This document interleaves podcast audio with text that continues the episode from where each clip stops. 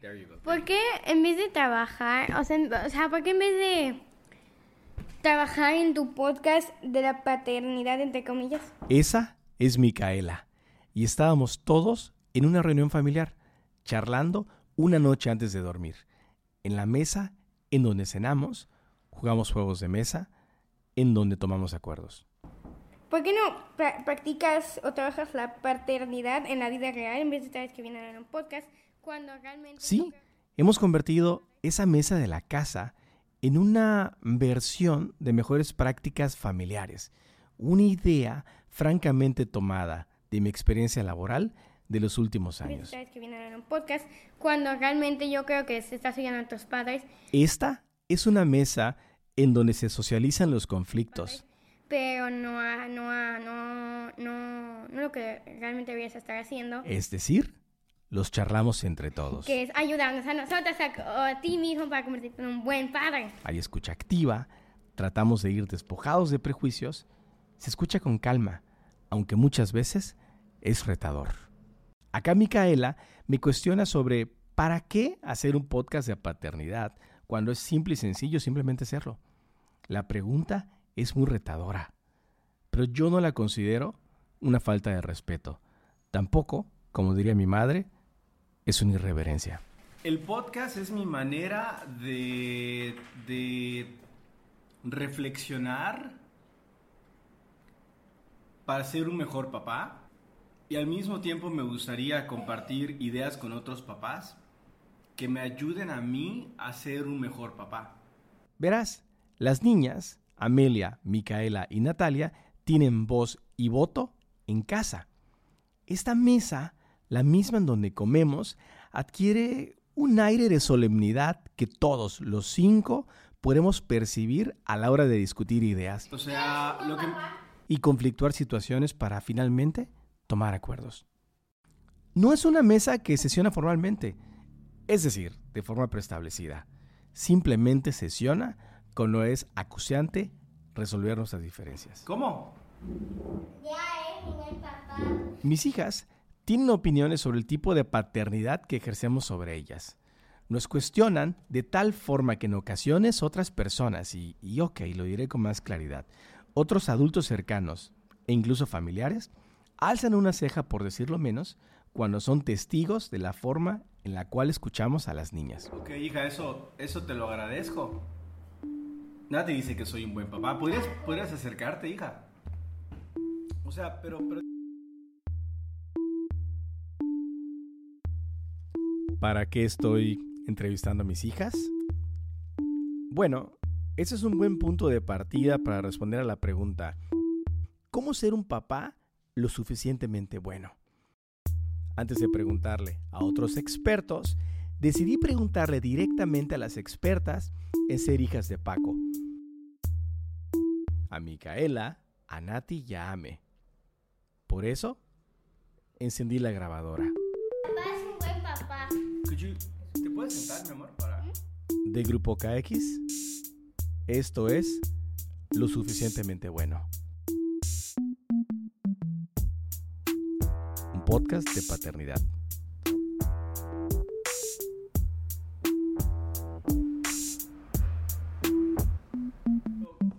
¿Qué crees tú que me convierta en un buen papá? En vez de estar haciendo el podcast, descubrirlo tú a tu manera, como yo hice. ¿Cómo sería descubrirlo a mi manera? dándote cuenta de lo que estás haciendo mal. ¿Qué crees que haga falta? ¿Tú qué necesitas de papá? Pídemelo. Mm, este es más tiempo aquí en la casa, Ok. ayudando a mamá y que no ma- y que no mamá sea la única que está trabajando y lidiando con las pesadeces de Natalia. ¿Yo? No, otra Natalia. Y ya. Eh, me gustaría visibilizar algunas de las cosas que hago por ustedes. Hacer visible lo que uno hace por otro. Según Josué Canché, nuestro terapeuta familiar del que te hablé en el episodio anterior, es importante para que la percepción de nuestros hijos e hijas contenga un poco más de realidad. Desde la perspectiva de los padres, los que nos levantamos a las 5 de la mañana para que pueda haber un desayuno a las 5.50 que compartamos a la mesa todos a las 6, es también una forma de demostrar el amor. También lo es hacer el lunch, aquel que empacamos junto con el agüita del día. Por eso, hacer visible esas acciones que nuestros hijos podrían dar por sentado es fundamental para su concepción del amor paterno y materno. Eso, por supuesto, no excluye un te amo o un abrazo.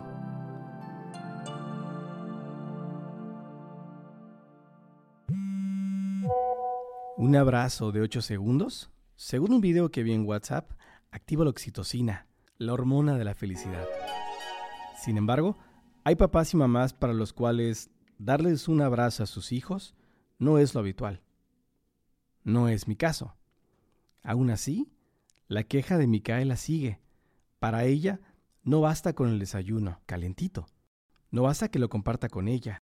No basta el abrazo que apenas me devuelve. Ella quiere que esté en casa y que ayude a evitar los problemas que se suscitan durante todo el día. Para Micaela, papá debe ayudar a instaurar la paz y la armonía. Pero después del desayuno ya no te volverán a ver hasta la noche. Y mientras que tú no estás ahí se generan los problemas. Me gustaría continuar. Otra de las cosas que hago es sentarme a desayunar con ustedes y lo hago porque siento que en la mañana pues podrían estar un poquito irritables porque se acaban de despertar. Entonces digo, bueno, quizás si comparto con ellas el desayuno, eh, uno que me gusta cenar temprano. Ese es mi mecanismo de defensa, dar explicaciones. Micaela no las acepta y quiere seguir siendo escuchada. Me doy cuenta rápido de que me toca escuchar, no hablar. Y entonces ella continúa conflictuando el problema. ¿Qué problema? Que papá no está en casa. Pues yo otra queja. Sí. Que igual es sin Nati se ríe. Que cada rato saques tu celular y pum, fotito para el Instagram. Pero vos sabes que lo subo a Instagram. Sadie se ríe. Micaela también. ¿Qué? ¿Qué eso dices que haces? Y haces reel que no sé qué, que grabo lo que no sé qué. Mm. Aunque realmente tal vez a veces lo haces para el podcast sacas tu micrófono como ahorita. Allá está otra vez, el reclamo sobre este mismo podcast. Bueno, bueno, bueno, lo que, lo que pasa es que estoy documentando, estoy documentando mi vida con ustedes. Pues, estate más, más, más, enfócate más en el papá y no en los demás papás. Okay. Ah. O sea, para ti, si paso más tiempo aquí en la casa, eso me va a hacer un mejor papá. Sí, mucho. O, Nati lo tiene muy claro. Para ella le basta que papá esté en casa. Mika contesta con un supongo. Aún tiene dudas que el que papá esté en casa sea suficiente. O te va a ser un mejor papá el que yo esté aquí en los momentos complicados en los que mamá se encuentra sola. ¿Es eso? Presente, y habla igual por voz de mamá. Yo Presente. Dice Micaela es estar presente, no como un sofá que también está en la casa, o cualquier otro mueble que solo está. Para Micaela, estar significa realmente estar presente. ¿Y habló por voz de mamá? A ver, repitamos eso. Presente, habla igual por voz de mamá. Yo Una niña de nueve años quiere ser la vocera de su mamá, de Sadie, mi esposa. Quiere que mamá no cargue con el 100% del trabajo emocional que implica maternar quiere que papá se haga cargo también. ¿Y tú qué opinas, Nati? Micaela le pide con dulzura a su hermana que tome asiento y le cede el lugar en la mesa en donde está la grabadora. No sé. Nati se acerca a la grabadora con la que reporteo en casa y se presenta. Hola, soy Paquito 2. Soy Paquito 2. Ella sabe que me veo reflejado en ella. Lo hemos charlado sabe que fui como ella es. Le he escrito cartas para explicarle que somos afines, que nos parecemos en carácter y que de niño fui como ella. Hoy me queda claro que los dos somos emocionales, los dos somos creativos, los dos necesitamos ordenar nuestro espacio de trabajo o estudio para poder concentrarnos. Hoy, a través de Nati, aprendo quién fui de niño, pero sobre todo, quién soy hoy. Gracias a Nati, me empiezan a quedar claras muchas cosas apenas a mis 41 años, y una de ellas es que quizá sí tengo TDA como Nati, o lo tuve, o lo tengo en menor medida. Nati y yo nos esforzamos igual de duro para concentrarnos, ella para aprender en la escuela y yo para resolver problemas en el trabajo. Así que sí, yo soy Paquito 1 y Nati, Nati es Paquito 2. ¿Tú qué opinas? Tomándome mi leche con café. ¿Cómo puedo ser un mejor papá? La primera puede ser un mejor papá. No gritándonos con nosotros, no, no, no, no te hagamos, no te hagamos gritando. ¡Auch! Hacer esto público, este fragmento en donde Nati me dice que les grito, es tan doloroso como cuando dijo Haigamos gritando. Pero si comparamos entre qué es más grave, si el barbarismo o hacer público que en ocasiones solo gritarle a mis hijas, me parece que lo primero, francamente, palidece ante lo segundo. Exacto, esa, esa, esa, esa es lo Micaela toma de nueva cuenta la silla junto a la grabadora. Si quieres ser un buen papá, o sea, luego dices, ay, es que quiero ser un buen papá, que, que, que, que quiero mejorar, que no sé qué. Y luego, al siguiente día, al siguiente, al siguiente minuto, estás regañando y gritando. Por favor, por favor, por favor, déjame decirle, déjame decirle, por favor. Nati recupera el lugar junto a la grabadora. Es, es- esto es para ofenderte, papá. Papá, eh, papá, está grabando esto para que luego, no sé si te ofenda. Papá, eh, No te preocupes, habla esto- libremente. Estás grabando esto para volverlo a poner así, vas a poner clic y oyes toda la, la cosita y que se te guarde. Pero no, porque tu cerebro es un poco. Tu cerebro es un poco... Quiere decir que parece que algo anda mal con tu cerebro, porque muchas veces te lo he dicho, y parece que está... que podría significar descompuesto, o algo le pasa porque parece ser que no está guardando las cosas que te digo. Yo digo que debes guardar, o sea, como lo que te estoy diciendo, no guardar en este micrófono. Que lo guardes tú, eh, eh, en tu mente todo el día de tu vida, toda tu vida. ¿Qué te gustaría que yo guarde para siempre en mi, en mi memoria? Que no los grites. Que no les grite, ok. Eh, Nati planeaba decirme algo que quizá me ofendería. Se quería asegurar que yo lo grabara, más que en un micrófono, en mi mente, para siempre. Que no nos grites. Qué forma tan sutil de expresar su emoción. Papá está escuchando. Papá está grabando con un micrófono. Papá lo volverá a poner, va a poner clic y escuchará esta cosita. Esta cosita podría funcionar para que papá termine Estando más tiempo conmigo, Estar más tiempo con Nati. con Nati, Con Nati en particular. con Nati en particular. Ok. Particular, particularísimo. Ok. Una de las cosas que amo de Nati es su lenguaje juguetón. Yo digo que papá está vendiendo la- las grabaciones a los rusos. Tiempo. También amo las puntadas de mis hijas. Verás, a nosotros se nos ha complicado terminar con el colecho. Es decir, ese periodo en el que los niños duermen con sus papás para sentirse amados y protegidos. El colecho se ha extendido por 10 años. Un día, algo frustrada y con toda claridad, Sadie, mi esposa, le dijo a las niñas, Bueno, niñas, ¿cuándo se van a ir a dormir a su cuarto? A lo que Amelia contestó, No lo sabemos, mamá. Es como la menstruación, no sabemos cuándo. ¿Sabes eso que es una noticia de hace unos días? ¿Cómo puedes saber eso, Micaela? ¿Por qué de escorpión? Ok, ven, vente, Ame, queremos tu. Oye, señor, señor, no amo de casa. Justo lo que te dije. Tienes que estar más tiempo en la casa. Siempre amor. trabajas. Está bien, Quiero estar más tiempo con. lo entiendo, lo En entiendo. especial Nati Maticatán. Lo entiendo. Nati, antes de que terminara, llamó mi atención, de nuevo, como para que no olvidara lo que me había dicho unos minutos antes. Siempre trabajas, quiero estar más tiempo contigo. Ok, Ame, Ame. Tus hermanas están eh, compartiendo. Mika comenzó diciendo que para qué hago un podcast de paternidad. Que por qué no mejor en lugar de hacer un podcast de paternidad me enfoco en ser un mejor papá, un buen papá.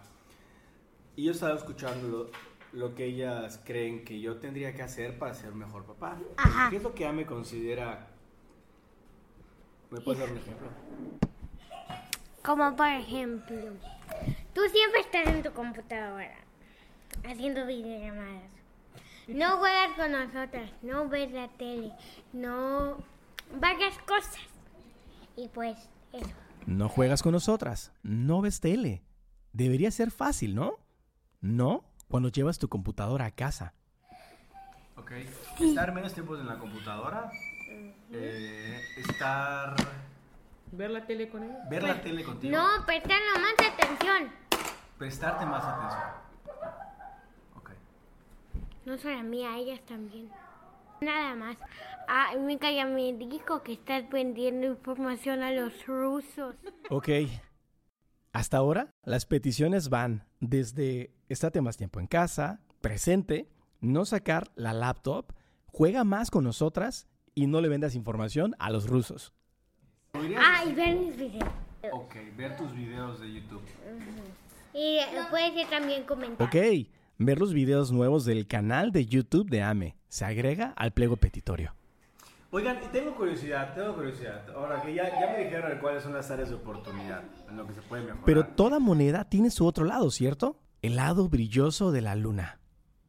Está padre lo que me acaban de decir, lo voy a tomar en cuenta. Lo voy a tomar en cuenta. Están hechos los pedidos, claros como el agua. Cuando uno se da cuenta, uno debe hacerse cargo. ¿Hay algo que, le- les guste que yo haga? Y, a ver, mamá va a hablar ahora. El desayuno. Ok. Punto para Paco. Jugar con nosotras como Crispin. O Ok. Jugar Manuelito. Crispin. Manuelito. Crispín es el nombre que le di a uno de los muñequitos de Playmobil que tanto les gusta jugar a mis hijas. A Ame y a Nati les gusta cuando juego como que soy Crispín, porque hago una voz muy chistosa, como supuestamente de un niño. Nunca falla para hacerlas reír. Es un personaje de un niño que... Te digo algo. ¿Te gustaría repetir ejercicio contigo? Le pregunto a Seiri, mi esposa, si quisiera estar en mi lugar. Se ríe nerviosamente porque, claro, ¿quién quisiera estar en mi lugar en este momento? No, no, si no quieres, no. No, no, no quiero. Oigan, ¿le hacemos con mamá? ¿Con mamá? Allí le quiero tirar la papa caliente a mi esposa. Pareciera que no escuché a Micaela decir, ayúdale a mamá, estate presente. ¿Mamá? Mamá ya está presente. Mamá ya juega. Y también tiene un personaje. Cletus. Voy a buscarlo. Y yo Cletus. ¿En serio se llama ¿Tienes créditos? Cletus. El que te hola. Oigan, Sí. si le pudieran decir a mamá las Oye, cosas en las cuales puede Me mejorar. ataca a ti que me. No, no, yo no me sentía atacado. Empatía. Empatía.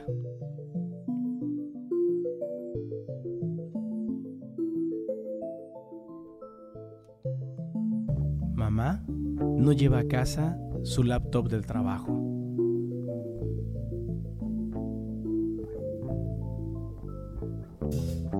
Es más, no tiene laptop porque deja el trabajo allá, justo, en la computadora de su escritorio.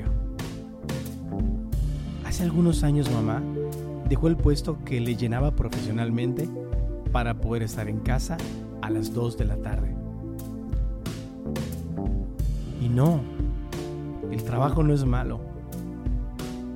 El trabajo dignifica el espíritu. Es necesario para poner esa comida calentita a las 5.50 de la mañana.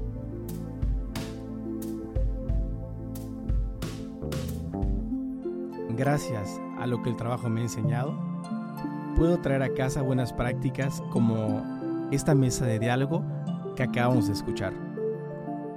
También me ayuda a entender que la escucha activa es una habilidad que tiene que desarrollarse con el fin de llevar el barco, el que sea en el que uno esté, a buen puerto. Otra cosa que experimento en lo profesional es a tener empatía, esa capacidad de entender los estados afectivos de los demás. La empatía, esa que Micaela pedía unos segundos atrás, es ese sentimiento que me ayudó a escuchar mejor a mis hijas mientras respondían a mi pregunta de cómo ser un mejor papá o uno lo suficientemente bueno. Me ayudó a sentir lo que ellas sentían, a pesar que fue muy incómodo escuchar las cosas en las que debo mejorar. Son muchas las lecciones aprendidas en lo profesional que llevamos a casa. Así que el trabajo no es malo. El trabajo es bueno. Lo malo es pensar que siempre es lo más importante. Yo soy Paco Cetina. Gracias por escucharme. Una cosa más antes de irnos. La petición sobre las fotitos para Instagram aceptada. Dejar de grabar con la autorización de mis hijas y la de mi esposa este podcast denegada.